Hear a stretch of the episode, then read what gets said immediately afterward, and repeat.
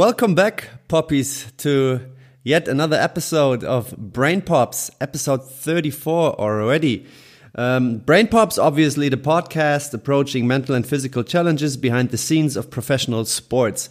My name is Dominic Theodoro. I just want to say hi from Bamberg again. And obviously, this podcast would be nothing without the often copied but never equaled Leonard Stechmann. Leonard, hey, how are you? Hey Dom, how you doing? I'm doing great. Thanks for this kind uh, invitation intro to this podcast. Yeah, you know, I had like five weeks of time at least in order to come up with something that would would suit you. That's why I hope you you liked my introduction today. But Leonard, please pick us up. Today we really like make uh, like our introduction work, let's say, because today we bring uh, together those two expertise in our guests, uh, in our guest. Uh, but maybe Dom, like she was nominated by Stefan Dahl, and uh, you made this possible. Big shout out to you in Bamberg for doing this, for organizing this, and maybe you can also introduce her real quick. Yeah, I'll just make it short because last time I thought we, you know, have to make that like a little I don't know that we have to bring it up in a way as this would be a surprise, but everybody knows, of course, who's the guest already. Uh, mm -hmm. We have Julia Eyre to, uh, as our guest today. Mm -hmm. uh, and she's a so soccer strength coach and uh, also a soccer sports psychologist. So we're going to touch on some topics that we probably have not really touched upon yet. And I think it's going to be a fun episode.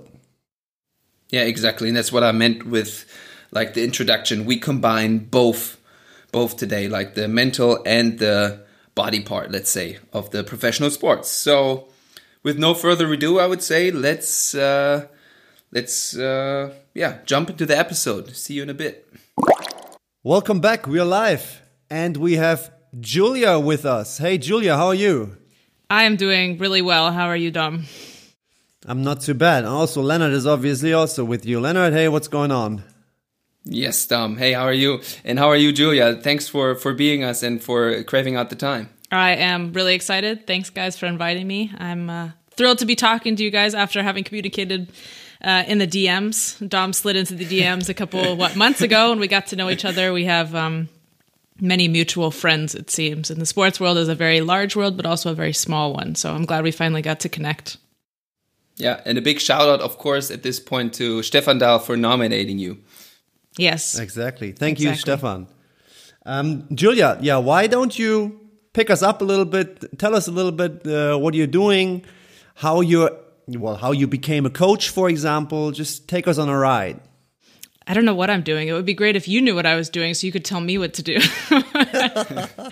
um, but I will try my best. Yeah, so I'm Julia. I'm American and German, equal parts. Um, we'll see how much you guys can hear on either side of the mic throughout this podcast.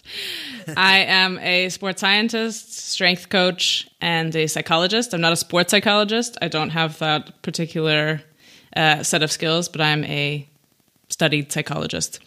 Um, and I work in the sports industry, among other places and other things. I have my own company, White Lion Performance, uh, where after leaving the college world, the college setting, I moved into yeah, basically being my own boss and taking sports science on the road and trying to make education in sports science what is usually really complex and sports scientists like it to be complex because then it's very exclusive but making it more accessible to athletes themselves so they can advocate for themselves which then um, uh, actually came from of course, being an athlete and injuring myself so badly that I needed to end my career and trying to discover, you know, what is this whole rehab thing about, and how do we how do we deal with injuries, and um, how do we basically optimize performance in the long term so that athletes can yeah be peak performers for as long as they want to consistently across time and have the longest career they can and then realizing pretty quickly that the physicality of it all like physical quality strength and speed weren't everything especially not with speed. It actually is the nervous system which then led me to psychology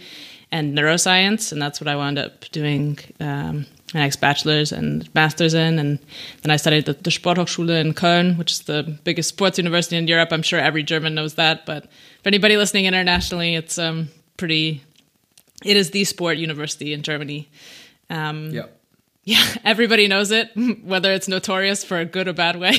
everybody knows it here um, in the sports world. And yeah, and now I'm in Gießen after moving around a bit, doing um, some internships in and around Germany, decided to stay in Germany. Um, I'm quite happy here. I still work a lot in the States, um, as well as in England, a couple of other countries as well. Um, it's nice to have worldwide connections, but now I'm a psychologist and a sports scientist here uh, locally for TSG. What else is that's weird to say it in English? Um, TSG Wieseck here, a youth, a big youth academy for footballers or soccer players here in the middle of Germany. And as I said, keeping worldwide connections alive and having a lot of fun making education and hard science accessible to athletes so they know what to do with it themselves.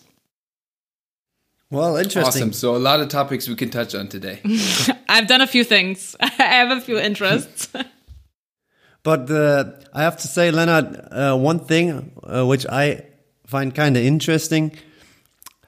I tend to hear it more often. You know that that uh, coaches become coaches because sort of they injured themselves before mm. in their mm. own career. Mm. That is, mm. uh, uh, if I may ask, what uh, what area of your body did you injure? Yeah, so I had the classic left knee injury. Um, I was a soccer player and a swimmer, and it just was classic overuse. Had a lot of stress in my life, and again, it's it doesn't lay entirely on physical qualities. It's not just about the physicality of it all. When the body has stress, the body has to react to that and deal with it. And when it's not dealt with, especially chronic stress, it comes out somewhere and I badly messed up my left knee and just couldn't play anymore and also mentally couldn't play anymore either. So my um, one of my mentors in college who wound up um, helping me big times into the research world as a woman in research and sports science and psychology told me that I needed to stop freaking out about what I'm going to do with my life. Because at that point I had had several major changes and uh, career changes and wasn't an athlete anymore and was injured and whatever. And she said Julia stop freaking out. We always study what we are. It's me search. A lot of times it's me search. So don't stress yourself out so much the research is me search you'll figure it out. And i think that's true for a lot of coaches but it's definitely true for a lot of psychologists that we are very curious about humans how humans work. Uh, researchers very, are very curious about our research questions. We defend it very strongly when we have a research question or a research topic. We're very hard behind it. And that's what makes us so uh, irritating a lot of times because um, we're so staunch about our opinions and our beliefs and defend our research so strongly even if it's completely wrong. Um, because we always study who we are. And that's been my experience for the most part in sport. Yeah, that fits great into this podcast because, uh, yeah, I mean, we talked about Dom's story on how he wanted to become a coach. Like my and our idea behind this podcast is maybe to like have athletes have some that we call it brain pops, some like new input, mm -hmm. something that kind of twists their way of thinking a little bit that they can maybe uh, you said it in research, but maybe change the way of thinking just a little bit. Mm-hmm. And um, yeah, I think that's that's the main motivation behind this. And uh, yeah, to, maybe to give a small outline, what we're trying to do. Like first, we're gonna look a little bit more into training, right, mm-hmm. Dom? You have some some topics uh, that you're really interested, I think. And then we're gonna also try to take a, a little bit of a dive into the mental, the psychology of of uh, performances in in sports. So um, yeah, yeah, I have I have one question before we start. Um, yeah, you, yeah, yeah, you, said you have your own company, White Lion Performance. What mm -hmm. I mm-hmm. really would like to know uh, how how did you come up with that name? Um, so white lions actually exist. They're an endangered species, but it's literally a genetic mutant of a lion, and it comes out white. It's literally just an albino lion.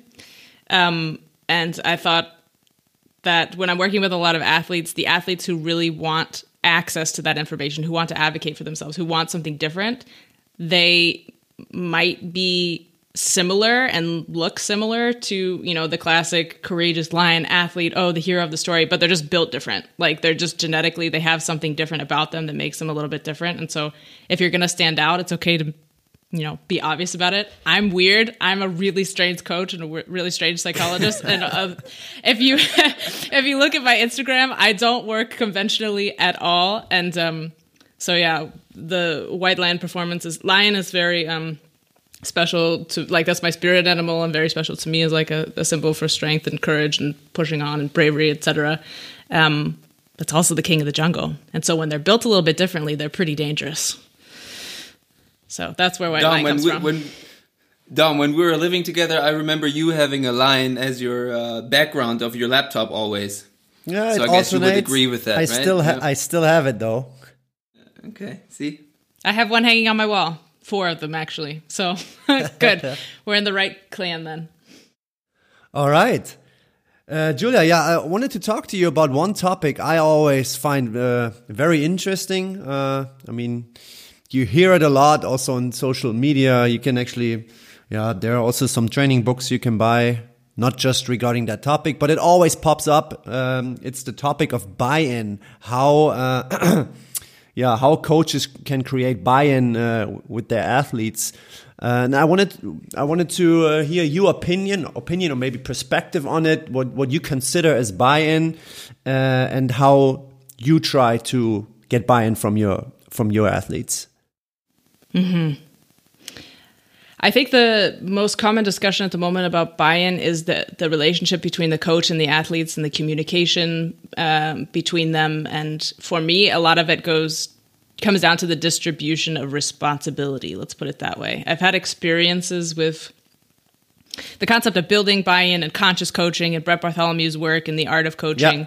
Um, you know, with archetypes of athletes and how important it is to connect with athletes. And interestingly enough, I've never really had a problem with that. Like there's one or two athletes where it's kind of difficult to connect with them. It takes some time. But once you've earned their respect, I've never had a problem with the concept of buy-in. For me, getting it it's more about like there's buy-in in the long term and buy-in in the short term. So how do we m- motivate an athlete who might be bought into future success to doing the small steps? So I see it as kind of breaking it down as opposed to buy-in as a gigantic concept of how do I get you to basically do this work because you're invested in it to also how do I make you value this tiny little step? Um, and that comes down to I don't want to take the responsibility over for that for them. It's their responsibility, and I'm happy to guide them as a, a colleague, as a coach, as a helper, as a guide. And so I ask them basically before every session, at least once a week, if not more, set a goal for this session, set a goal for this week, and then give me one thing that you're going to do. Like, what is one step that you're going to do to achieve that goal right now? Like, what is the practical step? And so, by the time they've written it down, because it's my, it's their goal, it's personal to them, it's specific to them. It's not a team goal, it's not the coach's goal. What's your goal? What's the one thing you're going to do in this training session? Or in this game that you want to achieve, and what's the step you're going to take to even get there? So now I've already got their buy-in because they committed two things. This is what I want, and this is what I'll do for it. That's how I get in the short term, and then long term, it's very similar in the term of long term goals, but it also requires that whoever is guiding them also checks in on it because I don't think buy in can, in many cases, I don't think buy in can, um, how can I say this? In not Denglish. I'm sure you guys are in the same boat. It's uh, almost nine Yeah. o'clock at night, and I'm thinking, hmm, German, hmm, English. How do I get this to come out in one language? um, it's hard for buy-in to hold over over time, right? Like motivation goes in, in waves. It's totally normal that motivation fluctuates throughout the lifespan. That's completely normal. yeah. So it's important that the guide who's there always reminds them that they have small steps and big steps so that when the big steps get too out of reach, they're too unrealistic, they're too far away. You know, we talk already this year about do we delay the Olympics again or do we just wait for another 3 years? Like what do we do at this point? It's really hard for an athlete to be like, I don't know when I'm going to play again, so why should I keep training? Yeah. So to help them, my job is basically to help them keep perspective of, yeah, maybe the long term goal is this, but you're also bought into doing this tiny thing in this training session because you want to change that and move that threshold forward. I hope that makes sense. Yeah. Well, it's uh, a lot of in- interesting uh, bullet points you just mentioned.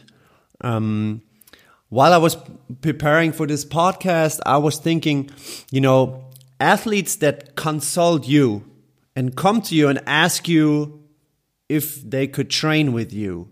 You know, that's that's obviously a different yeah situation than the situation I face because I'm in a team setting. I'm there, you know, they don't they don't they cannot pick me, so to speak, yeah. Um, and what I wanted to ask, do you agree that if an athlete comes to you and wants to work with you, that getting buy-in is maybe a little bit I won't say easier, maybe yes. Uh, when somebody comes to you and you know wants to train with you and is willing for example is willing to pay you to train with you? Is that you think that's easier for you? What i i don't know if it's if it's easier or harder. Uh, we can get to that in a minute. I think what it definitely does do is for me, because I'm external when I work with athletes in that sense, it takes away the head coach and it takes away the context that you have to work in all the time and can make things extremely difficult to get buy-in because oftentimes we're clashing with the head coach or we clash with the medical staff or we clash with other players. When i'm just working with a small group of athletes who come to me themselves as an external person.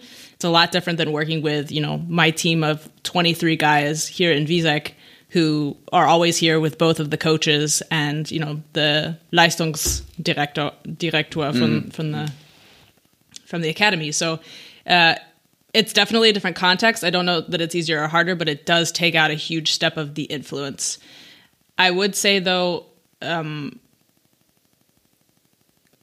monetary or, or financial um, motivation is not the only thing. I definitely have seen no. uh, a lot of people financially contribute to, oh, I want to get better, and then be like, well, it was only this much money. It doesn't, especially when you're working the pros, they can afford to basically throw that money into the wind, out the window yeah. of the car and yeah. on the autobahn and just not ever think about it again. Um, and so financial rewards can only go so far, especially because I don't think that in buy in, the external financial reward is helpful. Like it needs to be intrinsic. They need to be at some level intrinsically motivated. And so having that external motivator of, but you're paying for it, but you're paying for it. How long can we talk about money? That's basically all we talk about in sports anyway.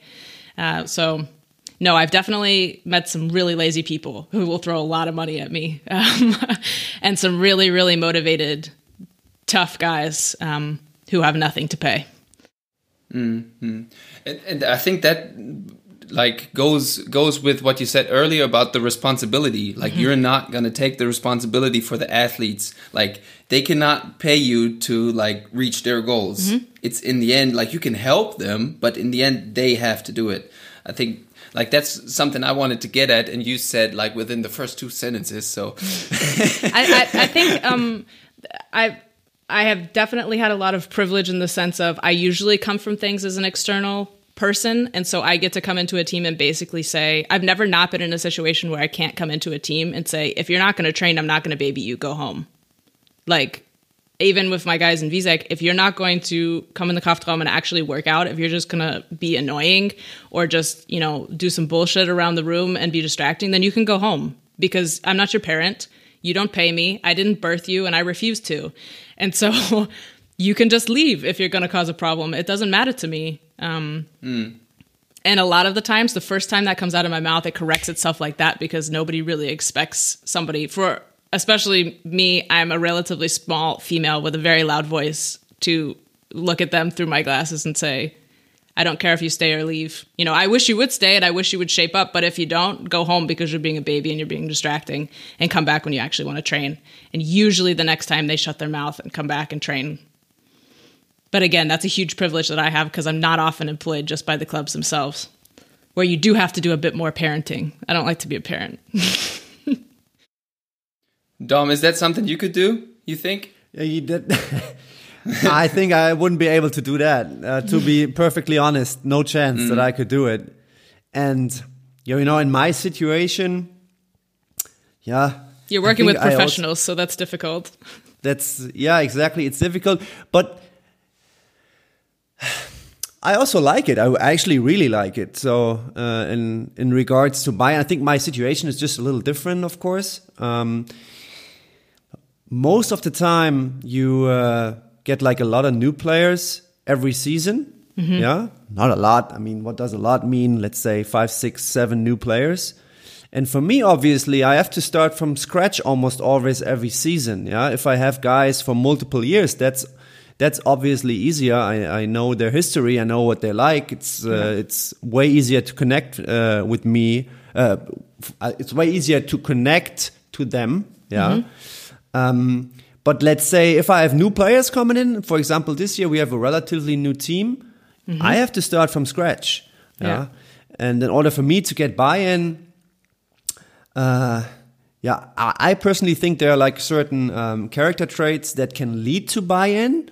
Yeah, for sure. Um, I'm not sure if I'm right or wrong, but things like being uh, being reliable, being empathetic, being en- enthusiastic about what you do, passionate, of course. I think in the long run, during the season, that obviously helps uh, in order to get the players listening to me. Do you do you think that those are things that lead to buy-in, or things that are associated with people who have buy-in? Uh, it depends on the person, of course. Huh? I, I, I mean, I think it also leads to buy-in. It just Okay. takes time. I mean, that's at least my experience.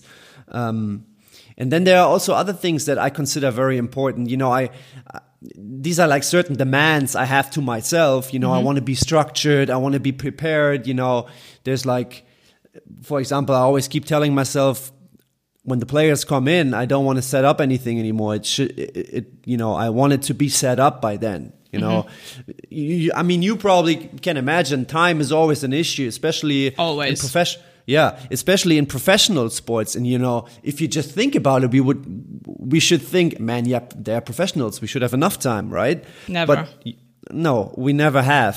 And that's why I think all these things, if you really want to make training, uh, let's, yeah, let's talk about lifting weights. If you really want to make that work, you, you need to use the time that you have as best as possible. And then if, if these things add up, you know, if players realize, eh, and then obviously, you know, I want to explain my philosophy. They they should see that I have a philosophy. They should uh, see that I'm invested in in their progress, of course. And these are all things that add up. And then you want to. I always try to look for one-to-ones, uh, like conversations with them. You know, want to trigger their interest if they're not interested already. And then they're, you know, players are so so different these days. Players sometimes know more than I, sometimes know more than I do about certain topics. Yeah. which is great. Yeah, and then you have players they have never heard about like I don't know whatever you call it like um, doing a good deadlift for example you know and that's there's so much differences uh, in players and uh, that's why I think all these things matter in in the course of the season you know and if I can establish myself if they if they realize that this guy sort of knows what he's doing I think that helps. I think um, I could add to your experience uh, with my experience in college as well. Is I determined pretty early there's two ways that I can go as a new coach coming in because I'm usually a new coach coming into an older team. And I hate to bring it up, but uh, it's a huge part of it as a woman as well. It takes a while to earn respect from male teams, especially in baseball, basketball, American football, and here in Germany, of course, soccer is uh, the the dude sport. You have to uh, Yeah. kind of break in a bit because it's an old boys club to some extent. And I realized quite early on, and that's part of the reason why I do the whole um, if you're going to be a baby, then go get in your cradle kind of thing. Um, Is because it usually takes about six weeks for me to earn the respect as a professional, or it could take me two hours because I'll be a bro with them. So I can be a bro ri- with them and earn a little bit of respect and, and fit in with them really fast, or I can hold out and be professional about it and then earn their respect as a professional. So it's like the bro versus pro mentality. And I kind of have to find the mm-hmm. sweet spot between being too rigid and saying immediately, I'll kick you out if you don't behave, or treating somebody like they're being dumb because they're being rude during a training session the first time, versus, you know, being too relaxed and being too buddy buddy with them to the point where they don't even listen um, to me in training sessions anymore. So having to find the middle with that. And a part of that being I won't take responsibility for their buy-in, but I will definitely take the responsibility for me being on time, being organized, having their best interests at heart, that my values are always their health over their performance, that I'll advocate for them, that I specifically care about them, that I know their names, um, that I know their injuries, injury history, um, that when I take their data, I specifically go to them and ask, you know, when their wellness questionnaire comes back and says, how are you doing? Scale of 0 to 10 yeah it's a 2 and it's been 2 for 3 weeks. I'm going to talk to you about it because i need Yeah. to know how you're doing um, and i care about that and if i can do something to help you then i want to do that or empower you to go do it yourself so that i can yeah help you get better advocate for you. That's really important to me. So i think when at least in my experience when athletes realize regardless of the level hey, you're not just my buddy, but you're also not my head coach. You're not my strict headmaster. You're not. You, I don't have the ability to kick them out of the team. I can send them home from a training session, but I can't kick them off the team uh, and cut their paycheck or whatever. Um, and that I hold myself to just a, a highest standard as I expect from them. That I'm bought into the training and that I'm doing it for their health and not just because I want the money from their performance or the fame for their performance. I don't put myself in the front. That um, has always worked quite well. Hmm. Earlier, you mentioned also that um, you want uh, intrinsic, or you you know you you like the athlete to be intrinsically motivated. Um, you know, I think I have I have mentioned that quite a lot of times uh, on the podcast. What mm -hmm. I what I found found out that helped me quite well the last years. What I always do in the in the weight room when we lift, I give options, autonomy. Mm -hmm. Yeah, options yeah, sure. like uh, within within a structure, though. Yeah. Of course, not not everybody is doing their own training, of course. But I would like to uh, get your opinion on that. What do you think on, uh, of that? Definitely. I um especially for my athletes who now are stuck in the house or in bubbles or whatever, I love giving them things like I need you to do an upper body pull. You have these 10 exercises to choose from for example. And they can basically, I build the program, but they get to do the um, exercise selection to a certain extent. Or, uh, you know, I need you to do, do um, this long of a run or this much uh, conditioning. You can choose uh, what form you want to do. If you want to do tempo sprints, if you want to do bike tempos, if you want to do this, that, or the other thing. So they have that feeling of autonomy as well. I do think that's really important. Um, yeah. That's that's very good to hear because you know I also have the feeling that it just works play. You know, you always have players, you know, they who don't want, who don't like to be in the weight room. Yeah, and if they, if they, then, if you then give them choices, I always have the feeling, yeah, then at least they pick something and then they just do it, like with a better intensity yeah. or whatever, you know. Yeah. Uh, and I think that works quite well, especially in a in a team setting. I, for example, I also, it's tough for me to. Uh, to have some sort of a periodization. I think in the end, yeah. in the end, uh, it matters that that you that you lift yeah. Twice, three times a week. You know, whatever the, the schedule allows us to do. Um, but it is so hard to fit a program that's competent in there. exactly. Exactly. And then there are like so many variables you have to account for. You know, then this one player is sick, is not here today. Mm -hmm. uh, the other guy just feels completely depleted because practice was hard. And now this player that, has been in quarantine because he had to travel there. So he lost two weeks. Now you got to start all over with him. Or now this player has to go out on the pitch and I don't have him for training when I was supposed to have him for 45 minutes and now I had him for four, you know? so it's, it's a mess. I yeah. totally understand what you mean. But for me, autonomy has another role as well. And that is, again, for me, it's about the health of the athletes always. Mm-hmm. And that also means mm-hmm. after they retire, I want them to take something with them. I don't want them to stop training. I don't want them to uh, stop playing. I don't want them to stop moving. And I know a lot of these, especially youth um, football players, soccer players that I have here, when they're 18 and they don't get a contract, they'll be done. They won't play football again. They won't get in the craft, uh, Kraftraum again or into the gym. They won't do anything. Maybe they'll go running here and there, but they'll probably be injured, have uh, a shot ego or a bruised ego. And I want them to take something with them. And that includes for me understanding what health is, what speed is, what strength is, what conditioning is. And so being able to give them, I need you to do an upper body pull today. Yeah, what's that?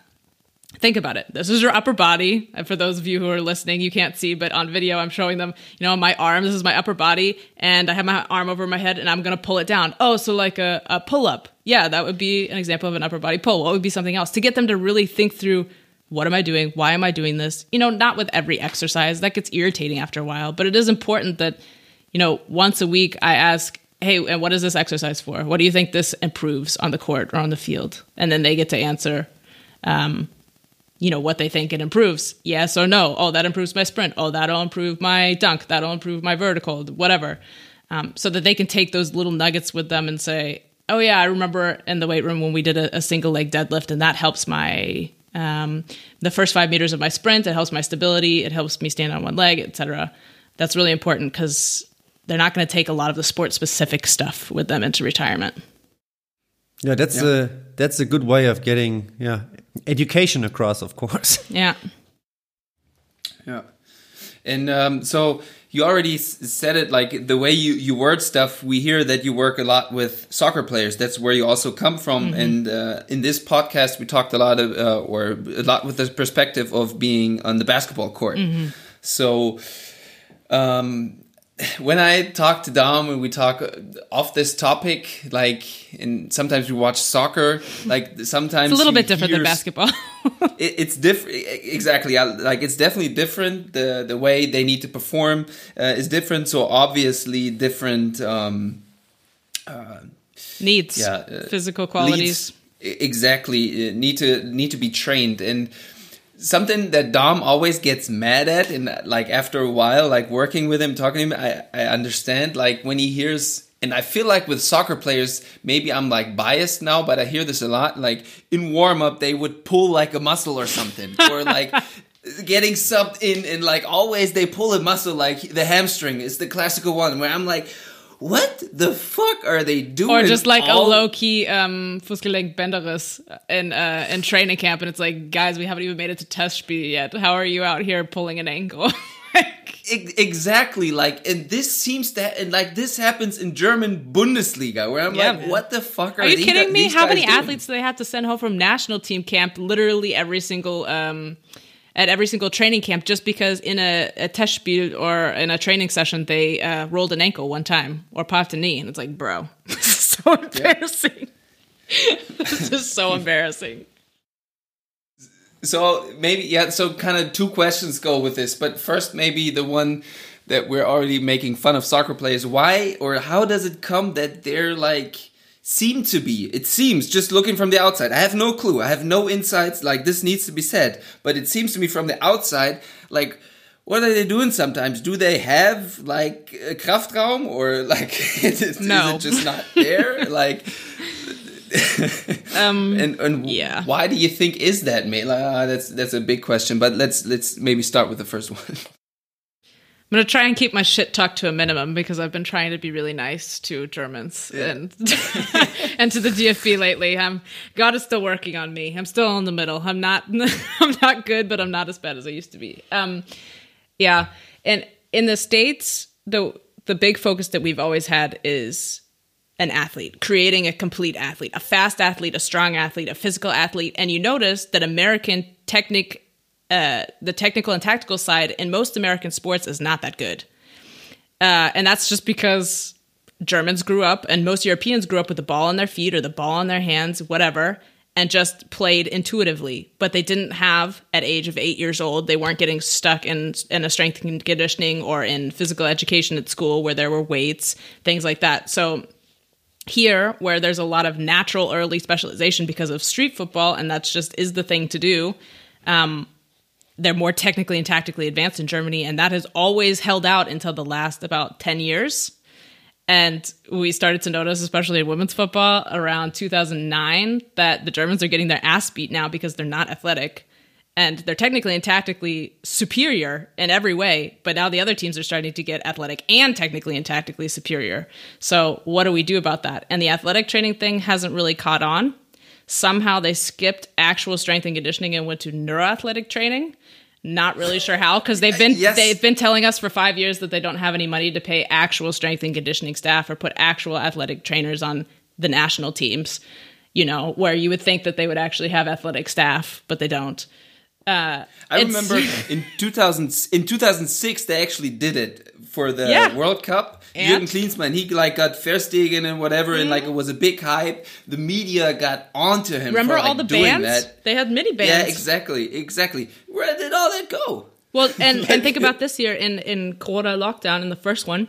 Everybody's like, "Oh my god, all the Bayern uh, players are jacked now. What were they doing? They were all working out the whole time. Yeah, because they were in the Kraftraum because they weren't allowed to leave.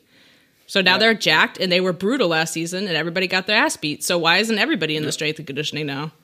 It's amazing. Yeah. But um, at the moment in German football, we're just consistently fighting against the concept of this is how we've always done it, so it's how we will continue to do mm-hmm. it because how we've always doesn't done it clearly doesn't work anymore.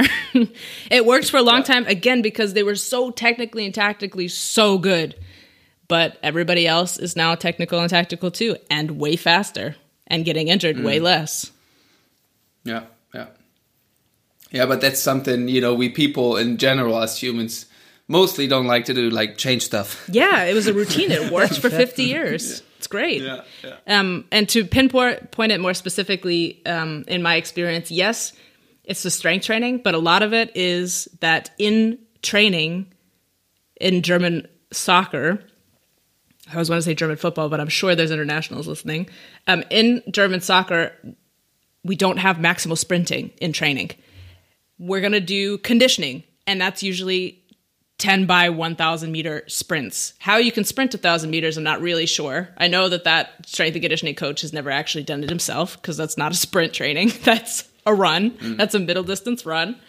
Um, with, you know, because it's repeated sprintability, it's 10 times 100 meter sprint with 60 seconds rest because we want re- RSA. And that's not how you train either of those things. And so then when they have a 10 meter sprint or a 30 meter sprint and they pop a hamstring in training because suddenly they're maximal sprinting and they're not used to having six times body weight on one leg because they run one 10 times 1000 meters or a kilometer uh, it suddenly doesn't work anymore and that is just key for injuries so for me it's the mixture of ditch the stabbies, dip ditch the neuro stuff do actual lifting and once you have your grundausdauer go sprint like maximally and if you not sprinting is not sprinting if you're not sprinting maximally then you're not sprinting um, and that's yeah. what that's what we do in football. And the research tells us now that soccer is a middle distance sprint sport. So we need to be maximally sprinting because that's what we do the most. We literally repeatedly sprint for the entire game for 90 minutes, and the fastest team is going to win. Whoever gets there first. Like, sorry, I don't care how conditioned you are if you cannot get to the ball because whoever gets there first mm. will win. That was long winded. Like I said, I get really worked up about German football because it's just like talking to a concrete wall but here we are. No, you know what? I wanted to. I actually wanted to ask you anyway because you just you just talked a lot about training. Um, this is like one thing I also, yeah, right now, you know, think think a lot about. Like, what is actually good training? What mm -hmm. defines that? Yeah. What is your take on that? And then maybe afterwards I give you mine. Maybe I think we will have some. Some similarities. Yeah, we have the same same thoughts. Yeah. Let's From, let's see for me, good training is the minimal dose that gets the maximum adaptation. So if I can mm-hmm. give you the absolute minimum that you need to change for the better and to move your threshold towards more fitness, to more strength, to more speed, to a better performance, then that's the correct amount of training. It's literally as simple as that. And what that needs is my basic formula is when I'm working with an athlete, it doesn't matter the sport. I work with all sports. It just happens to be right now in my life, it's primarily ice hockey and soccer.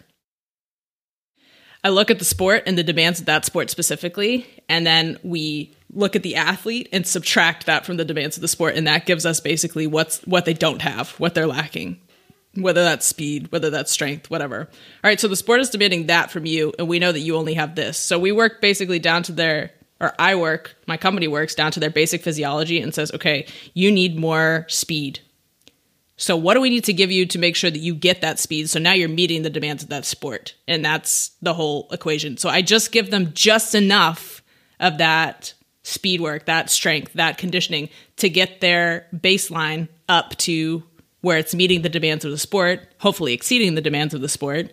Um, and that's enough training. I don't need to give them more of that. I don't need them to be sore. I don't need them to be in pain. They don't even have to sweat. If they can do it without sweat, more power to them. It's literally just enough to get the physiological adaptation so that they move forward and can meet the demands of their sport more efficiently. That's a super sciencey answer. I hope it makes sense. No, no, I love it. I love it. Also the uh, the minimum uh, or minimal effective dose kind of yeah, thing. Exactly. If I can make you sprint one times 30 meters and we achieve the goal with that and you become faster because you sprinted one times 30 meters, we only have to sprint one time. That's it. Yeah. I like I like to always put that in an image because I think sometimes people just don't understand what that means. Mm-hmm. There's like the the good example. Let's say if you have a headache, you know, you also you don't want to take five pills. You want to hopefully only take one, and that the headache goes away. That's yeah. sort of like a little bit comparable to the minimal effective dose. Absolutely. Yeah, I mean, uh, if you asked me now, I would I was about to do I it, would... Dom. What's what's good training to you, Dom? Just ask yourself. It sounds better. Uh, I've been talking about that lately a little bit more often. Uh, to I just want to say it as simple as possible. Lift something heavy in the weight room. Lift it with max intent. Move Yeah. something relatively light very fast. Yeah. Move your body very fast. Uh, so sprinting. Um, and then you need to do something that puts you in a position that you can withstand the the load uh, on the court for whatever sport you do. And I think that sums it up quite well. Yeah. If you do this, obviously needs to be uh, regular and uh, progressive. Then I think you're in a good on a good way. Yeah. I agree. Big fan of all those things. Nice. So uh, maybe this would be a, a great start to like go into your other expertise of like the mental part of the game, the the, the psychology behind it. Maybe. Mm. Yeah, maybe like a, a good question to start with is um, what do you feel like? Like you worked a lot with um, uh, athletes already. What do you feel like, or what are the usual issues that say they they they come to you with? Like what makes them like? Let's just say their their body is like perfect, nutrition is perfect. If if there was ever a perfect, but like that all works, but they can still not get their performance on the pitch, on the court, or whatever. Like, what do you think are the main factors that they somehow cannot like get it to go?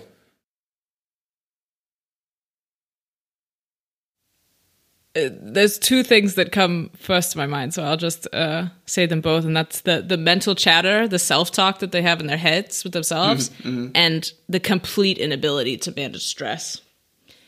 Um, and athletes are brilliant because, and I love working with them um, from a psychological or as a psychologist because they have so many intuitive stress management strategies and performance strategies and the way that they like develop their own coping mechanisms throughout their life but as a psychologist i also think about it from like i'm not a psychotherapist yet so but i think about it from a, a psychotherapeutic perspective of everybody develops coping mechanisms in their life throughout the lifespan based on what they are undergoing at the time that they need that coping mechanism. But then things change.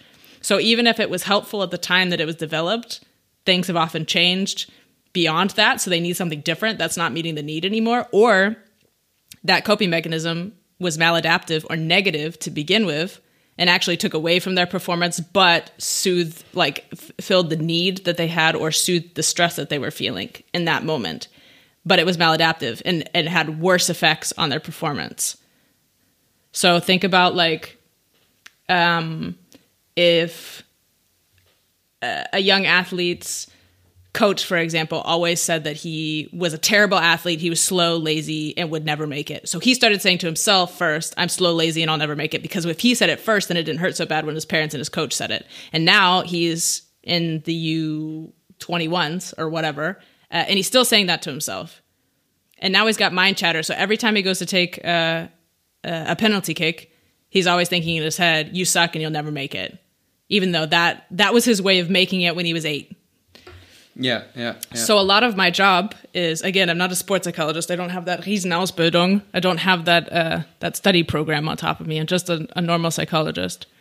Is often just talking about where did that come from, because that'll usually get us to uh, the bottom of where a lot of our patterns come from. So where did that come from? How did it develop? What was the original situation? And how can we adapt that now to make it more beneficial to where you are, who you are, and who you want to be? And so when athletes struggle with stress, a lot of times it's a lack of sleep, a lack of proper food, um, the not recognizing the fact that there's always external factors at play. Like you don't come to the pitch and just leave your bags of, uh, you know, the breakup you had last week, the exam you're going to have next week, your parents yeah. being irritating, uh, your car broke down, financial trouble, whatever. You don't just leave that in the car uh, when you go train or you go play. It's always with you and it's always in the back of your mind, even if you're not consciously thinking about it. So a lot of the stuff we work on is just identifying what what they're already using and um, improving what's already there, which is our job as strength coaches anyway. So I think uh, that sports science and psychology go so well together because we're always just in working with what we've got and improving that, optimizing that, and uh, giving them new strategies for okay, how can you let part of those things like let some of those things go? Like how can we minimize the stress and not just not think about it? How do we actually take away the stress? How do we actually manage stress? And once you start managing stress a lot of times that mind chatter will calm down um, as well. Mm. and helping them become friends with the mind chatter um, i'm not a big fan of being like oh you have to talk positively to yourself you know only positive self-talk is the good thing and the research doesn't even say that the positive self-talk is the only good thing you know, research tells us yeah. also that negative self talk in some senses can be beneficial. And that was always my problem as well. I was the worst to me as an athlete. Mm, mm. Um, but it actually helped. And so teaching athletes that mind chatter is one, completely normal, and two, it's probably always going to be there, and three, if you just make a seat for it and stop trying to counteract it the whole time, you're going to have a lot more energy and a lot more mental real estate because you're not going to be fighting with yourself internally. And that mind chatter is literally telling you that you've lost before you've uh, even gotten out of the car to warm up. So stop focusing on the mind chatter of, I suck, I'm never going to make it, I'm this, that, and the other thing. Let it talk and stop trying to combat it. And the less that you fight it, usually the the less it becomes as well the quieter mm-hmm. it gets mm-hmm. the less focused you are on it and you can now focus on the process instead of just the outcome because your brain is telling you you've already lost before you've even gotten to start yeah yeah i think so much so much good stuff is, i'm a psychologist so i like to rant a lot yeah yeah, yeah. but something i really liked and um, that i think is, is really important that you said or like giving the the athlete the feeling of like you had your really good reasons of having this maybe bad self-talk yeah, let's say. Like totally. like it's like from early childhood or yeah. like first coaches or whatever and it helped you like, then.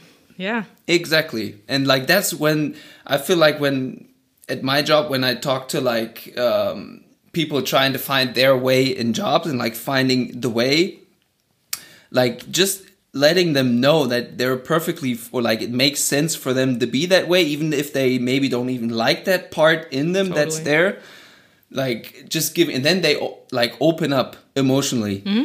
like immediately basically like maybe that's like the buy-in on the let's say psychological uh, side so um and something i think really important there is like the uh, oh god, it's it's tough for me to put this in English, but yeah, basically the language you work with, you know, like the way you put it, like sometimes I feel like people like, and that's also with with performance coaches or whatever, like when you come and I'm like. I'm the dude, like I know it all. I, I studied this, I did this, I did that, and like I worked with this guy and this worked. So if you do this, it's perfect and uh, have fun in life. Yeah. Like it's it's not that easy, but maybe you could give us your, your take on like how to to talk to athlete that they can actually open up to you and like you can get to the bottom of things.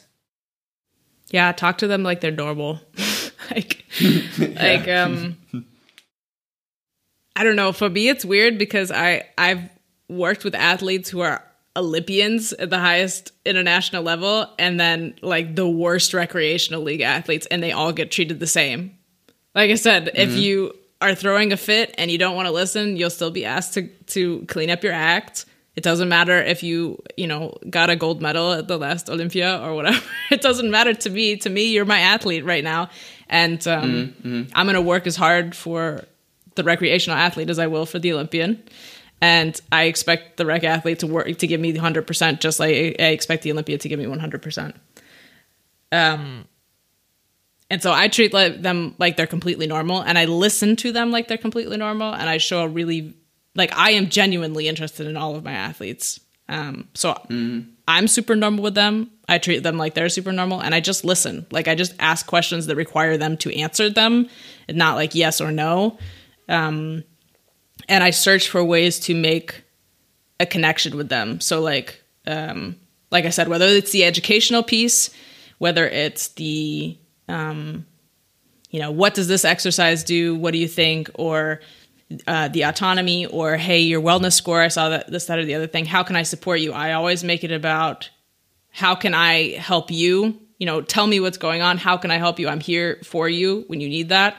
Um, instead of hey what's going on? You need to tell me this that or the other thing about uh, why you're so stressed out all the time. So i i open the door for them to come to me um, while making small connections that aren't specifically about super serious topics like hey how's your depression today? Like it doesn't need to be that serious uh, and I'm always very respectful with space because as a psychologist, obviously we work confidential, uh, confidentially. Uh, and so I never just in the middle of the Kraftraum with 20 other guys go up to them and be like, Hey, I saw your, your wellness score is shit today and you're super stressed out. And what's going on? How can we help? Uh, I always am very discreet about it. And I just try and slowly open doors across time uh, so that when they're ready, I, they know that I'm present and available and I will listen and not just give and I'll actually listen for comprehension and not just uh, listen to answer the question. Yeah, and the confidentially part. Um, have you had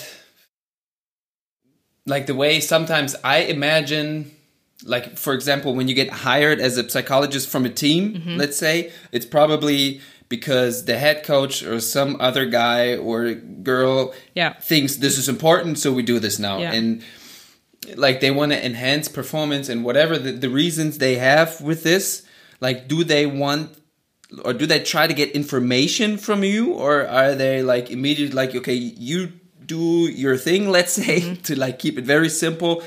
Or are they like asking like how does this work in in in uh, in, in the practice I have definitely had situations where the coaches uh, want and expect information from me afterwards, and I am always excruciatingly clear in the first meeting and repeat over and over again. I always work on a confidentiality basis. I work for the athletes in this case. I don't work for you. We're, we can definitely work together. Uh, I def- I work with a lot of coaches actually, um, and then that will always also stay with me confidentially confidentially. I won't tell the athletes that we even worked together, anything like that. But I'm also not going to tell you which athletes came from came to me for what, what they're struggling with. Like, I'm not the strength coach who will report back the numbers for the week, or the doctor who's going to give you the medical numbers. Like, you will hear nothing mm-hmm. from me. Uh, and then if they try and um, pull information, or you know how it is when you just mm-hmm. are are asking, "Oh, I saw you were meeting with this person. You know how how's that going? How's he doing?" And they it can yeah, exactly. it can be difficult. I mean. It yeah, can be yeah. difficult to be like, mm, are you trying to get information? Or are you actually genuinely curious? Whatever. Uh, I'm always mm. over careful with. Again, I'm there for the athletes and their health, and not for the performance, and not for the club. Uh, yeah, and because I'm clear with that from the beginning, and generally work as an external, it's usually been okay. But it can definitely be tricky at times because, again, coaches want to know everything, and it's difficult to have somebody who you can't be like, tell me this now or I need to know this information now. You know, why why yeah. won't my players tell me this? And they're telling why do they need a psychologist to tell this to? Why can't you why can't they tell me this? What's going on? And when is it going to get better? I totally understand why mm-hmm. that can be difficult for coaches, uh, but it's really it's legally binding for psychologists to hold confidentiality, yeah, yeah. Uh, but it's also really important um, for the athletes. Yeah, for sure. There's uh, Leonard. Sorry for interrupting. Mm-hmm. Um, in regards to uh, to your question earlier, uh, I didn't want to to interrupt Julia while she was while she was ranting. um, uh, there's one thing I also always think about as a coach when you speak to players. I think you have to be authentic. Yeah, I think that helps a lot. sure. Uh, and you should always try to tie an investment to a possible outcome. I think you know what I mean? You have to put stuff within the reach of players that will also help in getting them yeah, listening to you, I think. Yeah, when it's realistic. Yeah. Yeah, exactly. Needs to be, you know, because I, I think committing to something, committing to change, yeah, always includes a little bit of inconvenience for a player. Huh? And you want to make that inconvenience as, as small as possible, I think. Oh, that was just yeah, yeah, and um, something. Let's say I was about to say something I like to do, but this is obviously not true.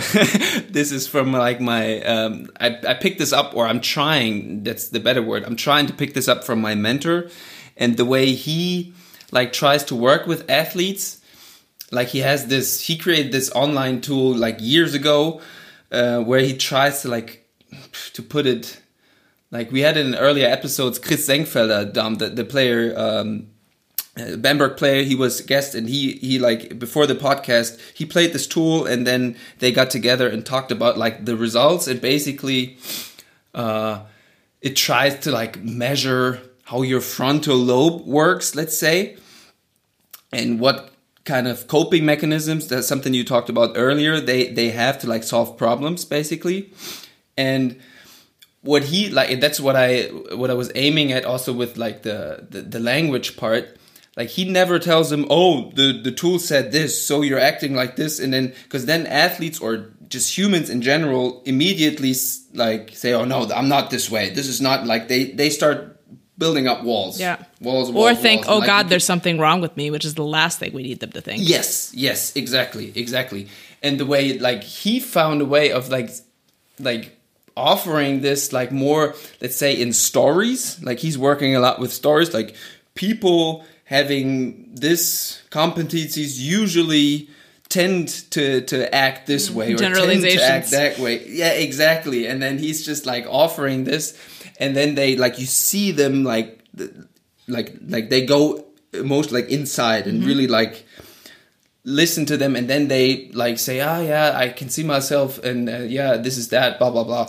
And that's something like he works with with a lot. And um yeah i don't know where i was trying to head with this point but that's just something i wanted to add yeah, I, that that makes sense because it makes it less personal for the athlete, and then they can identify themselves with it. And uh, here's a little coaching and psychology tip: we always want to make sure that it feels for the athlete like it was their idea, and that's often how we we get Yes. investment from them is uh, when they came up with it, even if we fed it to them directly without saying it. Uh, like in this Yes. case, oftentimes it works so well to, with ah, I have a light bulb moment, and it's like. Yes, I've been telling you that for the last three weeks, but I'm I'm glad that Yeah, you've come yeah, to it yeah, because now yeah, that it's your idea, it something's gonna happen. there we are with with buy-in again same thing basically But but we know uh, from therapy research as well that if they don't ex- if they can't identify it themselves, accept it, and want to change, then we have no chance of of changing it. So really, the athletes who are Yeah. who can see that in themselves and come up with those ideas, whether we fed it to them or not, uh, those are the ones who are, yeah, most apt to interact with us and and change Mm-hmm. or try to. Psychology is really So- fun, man. And uh, strength, Yeah. strength coaches and sports scientists and psychologists have a lot in common, but we fight with each other all the time. And I'm not really sure why, because Yeah, we do yeah. each other's jobs basically all the time. yeah yeah yeah we crossfeed from each other basically like or yeah it's just all connected it's just well, and, and strength coaches are frontline psychologists anyway, because uh, we pick Yeah. up all of the shit that happens in the weight room, all of the gossip, all of the, oh, I have problems with this, oh, Mm, I didn't sleep, oh, I broke up with my girlfriend, whatever it is. We pick all that up in the weight room, and then psychologists have so much to do with uh, with uh, load management data, for example, that we need to work directly with the strength coaches and the, and the sports scientists in order to have a, a, a complete team. So uh, that's really Mm, important.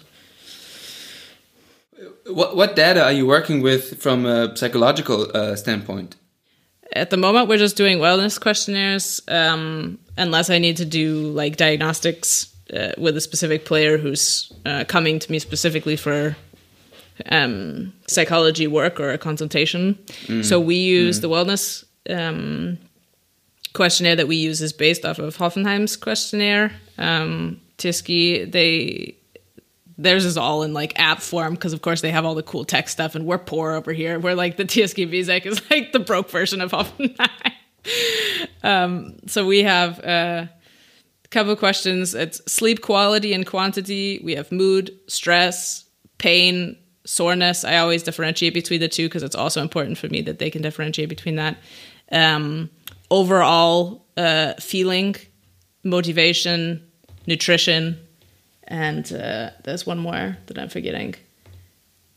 Uh, but that's that's the general, um, okay yeah, concept. Uh, fatigue. I want to know how tired they are, and as a psychologist, then I can look at that and say, hmm, hey, sports scientist, is this, or to myself, hey, other Julia, sports scientist Julia, is this adding up? is this adding up with how you periodize? Like, should I be expecting that they're all sore right now? Should I be expecting that they're all fatigued right now? Like, are we peaking at the moment? Do that? Do I need to deload the athletes? Is this adding up? I can kind of look and see if this is based on the program that we're doing right now and the phase that we're in. Um, in our load, if I need to adjust that, or if this is just player specific and there's something else kind of hanging over specific players or if they're all just in a bad mood right now. You know, it's not very often uh, that they're all just in a bad mood. It usually has something to do with what we're doing to them and with them. so mm-hmm. then it's time for when when the data numbers get to be a little bit uh, off. Then it's time to sit down with the coaches and say, hey, even if we feel like this is great, something isn't working with the athletes and their physiology and nervous systems are ultimately what guide our programs. So we need to have a look at this.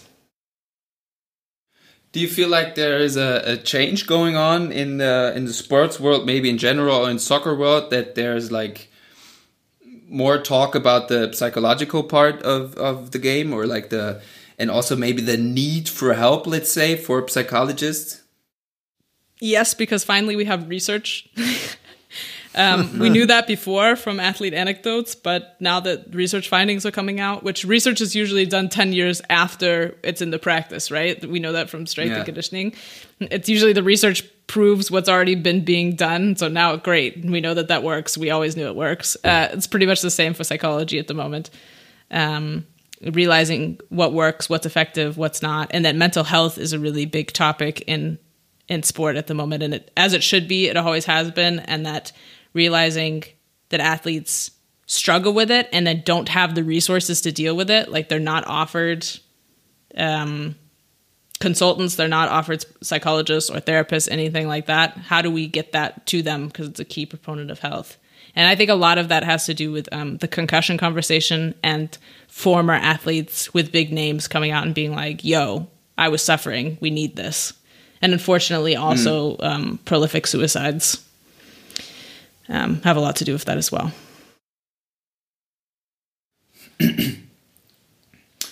uh, so one one last thing I wanted to touch with uh, the mental part of the game, let's say, is,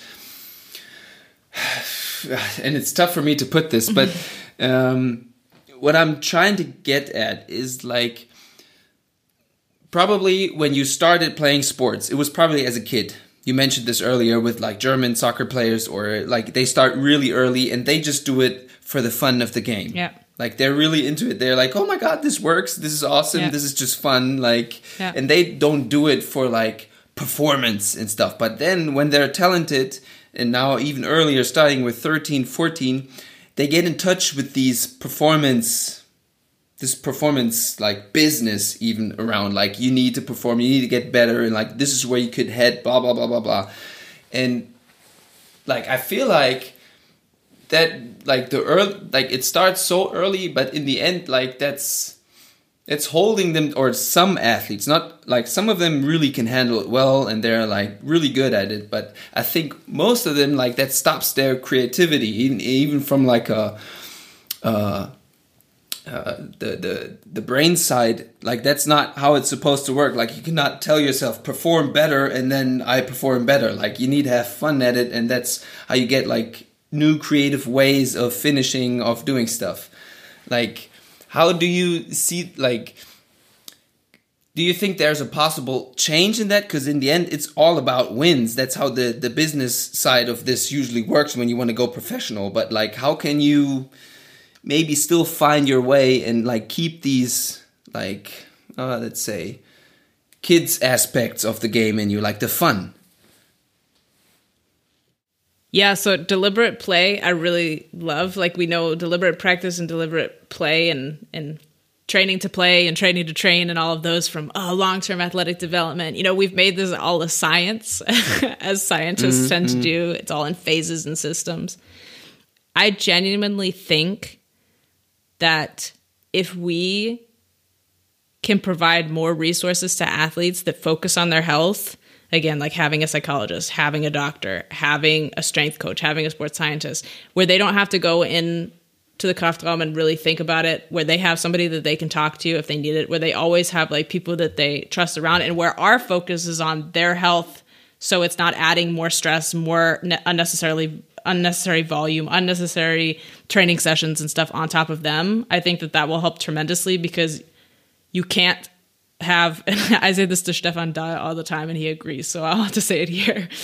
You can't have um a high performing athlete who isn't healthy. Like occasionally there'll be a high performer who's just, you know, struggling with things mentally or their body is sick, whatever, or they're overtrained, whatever, and they can perform to an extent. But to have long term peak performance, you need a healthy athlete. So if we can focus on the health of the athletes and the human beings and develop them as such, and they like have a life outside of sport where they can actually not be an athlete for a while and you know have a social life and have a family life and have a private life that and th- that's actually like respected and we expect them to go have it where they have a free morning or they have a free evening or they don't have to you know come uh, come in for unnecessarily testing whatever if we can take mm. the load off of them and focus on their health and let them be human beings they'll also perform better because having it comes with it it comes yeah. with it oh we set them up for peak performance because we allowed them to be a complete athlete and a healthy human being wow yeah. But it doesn't and, work like, in this reverse. sounds so easy. Yeah. It sounds so easy, but then I see like head coaches like working with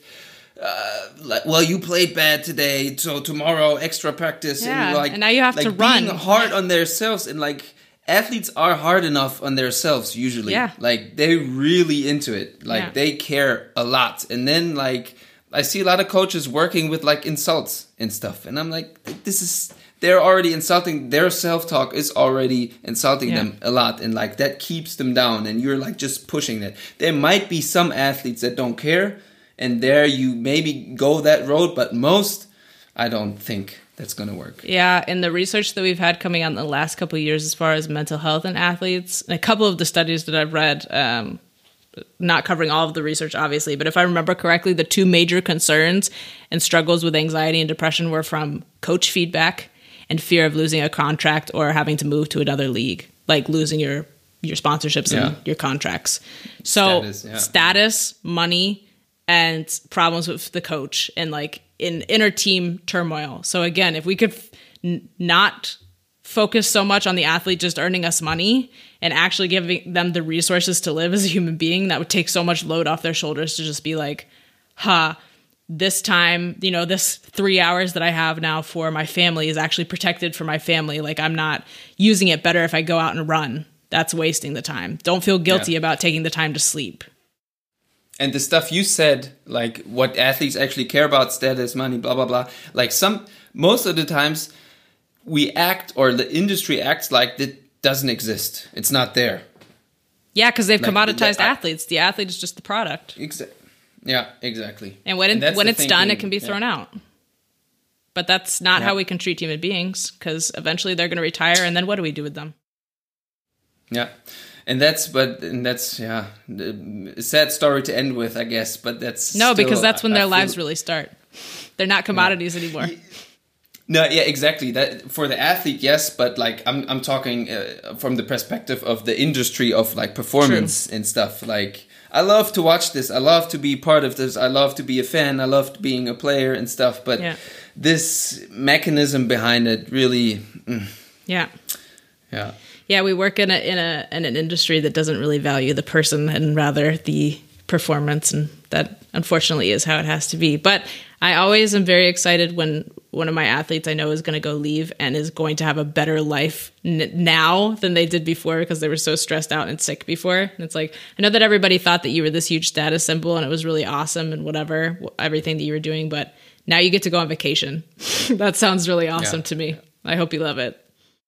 Yeah, and it's it's great to me. Like hearing you talk, I feel like uh, you're a great addition to this. Like you're in this cosmos of performances and stuff, and we need more people like you working in there. I think, and uh, so that's how I kind of would want to wrap this up. Thanks a lot for like sharing your expertise. I think. Dom, this is this is a potential. We need a comeback.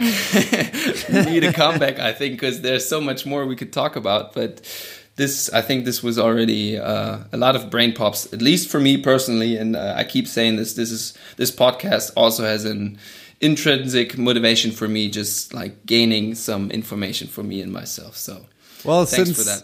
since I stopped talking, uh, it has been a brain popping, uh, constant brain popping fire fireworks. Uh, So Again, when the when the scientists start ranting, then. but but I, I would put it like this: that the industry doesn't need more people like this. The the sports world really needs athletes who can advocate for themselves on these specific topics. Right now, they need us for that, but I would love to live in a world where they don't need us for that, where we can just be the guides and we don't have to be the people speaking. Uh, so hopefully, whoever whoever is listening to this got to take something away from it and can better advocate for Yes. themselves, because that's my goal for you. Thanks, Yeah. guys, very much for Great letting way. me come. Yeah. Leonard, we still have one more thing before we shut it down. Yes, obviously. What is your nomination? My nomination is Maximilian Hilgärtner because he's one of my best friends and he's also a physical therapist turned medical student and he's going to be a great doctor for athletes and he's already a great physical therapist uh, for athletes and supporting them holistically as well. So I think he would be a great addition to this podcast. Last he was at the OSP Hessen and now he's in Dresden studying. Um, I think he would do nothing but contribute great things to this. Awesome. Awesome. oh, I love you, Thanks for Max. nomination. Come home, please. I miss working out in your basement and going partying with you. Enter mom. Yeah, we will definitely try to make this happen. And again, from our side, thanks a lot for taking the time. I think this was a great episode. It was a lot of fun for me, and I think for Dom also. yes. And I hope also for the listeners, aka uh, the poppies. So um, this was it for me. Dom, you have the the last words. I would say. thanks, Julia. Have a good night. Sayonara, guys. Poppies, we're not done yet. We're back. You cannot get rid of us this easy. Especially not of Leonard. No, but seriously, Leonard had a great idea. Would you like to explain that to us?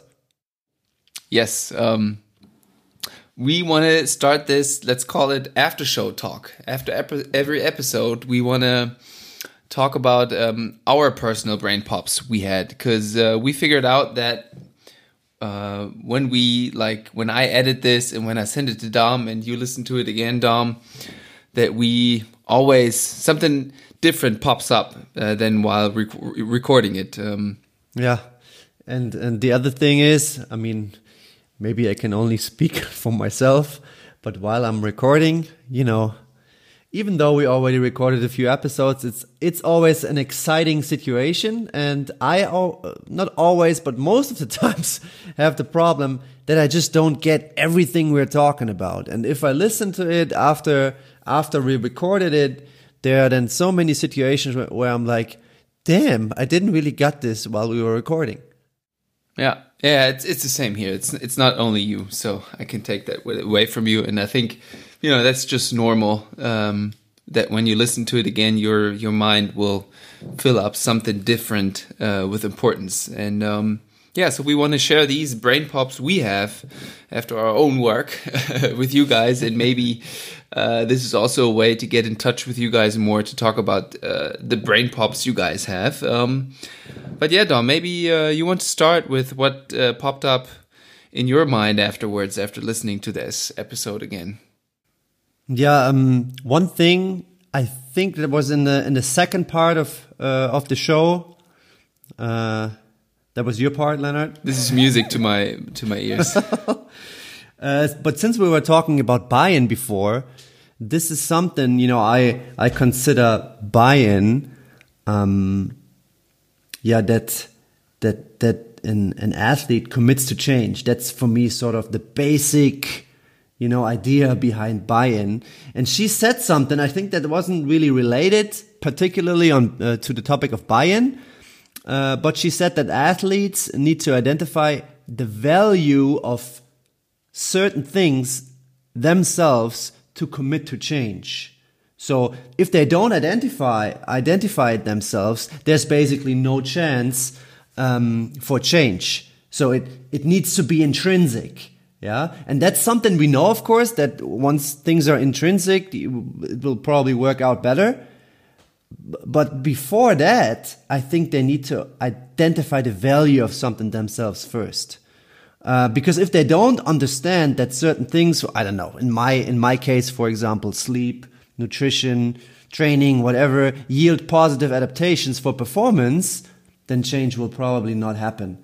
And what I've said before many times on the podcast, then, you know, it asks the question, how, how do we do that as coaches, for example? And then I, then I come back to, you know, first of all, I think it's education. Education needs to be there. Yeah. But if you just educate an athlete, like with random facts, that's not going to do the trick. You know, that will probably not lead to the athlete committing to change. I think the education you offer needs to be digestible, of course, in a language that the athlete speaks. Um, and it needs, and there we are again, and it needs to be in the context to their environment. So, so then it hopefully leads to intrinsic motivation. Yeah. So, and once that happens, I think then change is not inconvenient anymore. That's something, I don't know, I was, I was, uh, driving back uh, to Bamberg, I was listening to it in the car, and that's something that really stood out for me. This, you know, that they that they have to identify it themselves first, and if they do, there's a very good chance that that they, they may maybe change something. Mm. Yeah, and I think there go there goes. There's a lot that's going with that. First of all, like you said, the, the language you presented to them, and then also like the the perspective you take you know, yeah. if you're like talking from a high horse, yeah. you know, and I'm the expert, I know it all. That can work, but probably, you know, it's not going to be like you said intrinsic, and then it's not going to be, you know, change for for for the good, you know, for the long run.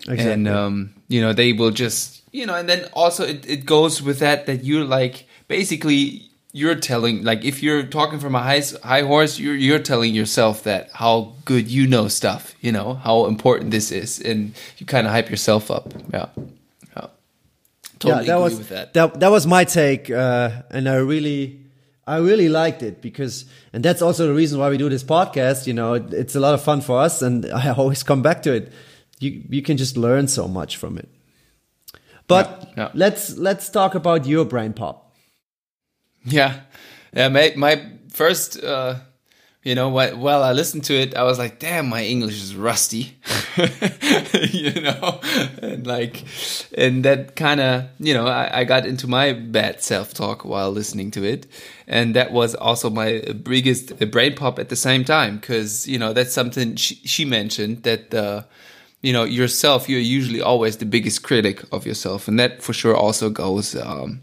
you know with the athletes. And um, you know the the way this this business and this industry around it is set up you know they even get more pressure more criticism you know the we talked about coaches and their role and you know what tactics they sometimes try to use to get supposedly the, the most out of athletes. And um, you know i think uh, like i said the the athletes are their hardest critics. And uh, you know you but you in the end you need like healthy and confident athletes to like really perform at the highest level possible for them. And uh yeah it kind of goes hand in hand with what you said like those this motivation is intrinsic and it is there. And you know when they can get into this mode of just like trying to perform and trying to you know do what they do best and really believe in themselves mentally and then you have like the body part and then if you add that up you know those performances those high performances just come by itself. And uh yeah that was like kind of my biggest brain, brain pop. And um yeah so nicely yeah, said. I, yeah thanks. And uh, i kind of like this you know like this is like a week after we recorded and uh, i think this is something we should keep going. But you know first we gotta see what how the how the poppies like this, you know, how exactly. our listeners like this, and maybe uh, they're like, yeah, no, no way, shut the up, and uh, we don't want to. Yeah, no, it's probably you know if if you think that you should not listen to this podcast, I guess. um, so yeah. yeah but maybe send uh you know anybody listening to this send us your brain pops because we really would like to get in a discussion with you guys and you know this could be like a, a, platform where we discuss more and get more into detail also with what you guys send us you know And um, yeah, I think the pre and after show talk could be something to get into this. I agree. So- I I also liked it a lot. Awesome. So now we're really done. You really, you really made it to the end of this episode, and um, hopefully you tune in again in two weeks. And uh, Dom, I see you when we record next. Exactly, and don't be so hard on yourself. Your English is good. Yeah. And the first part you said for everybody else too. Don't be too hard on yourself. Exactly. Bye bye, poppies. Bye bye.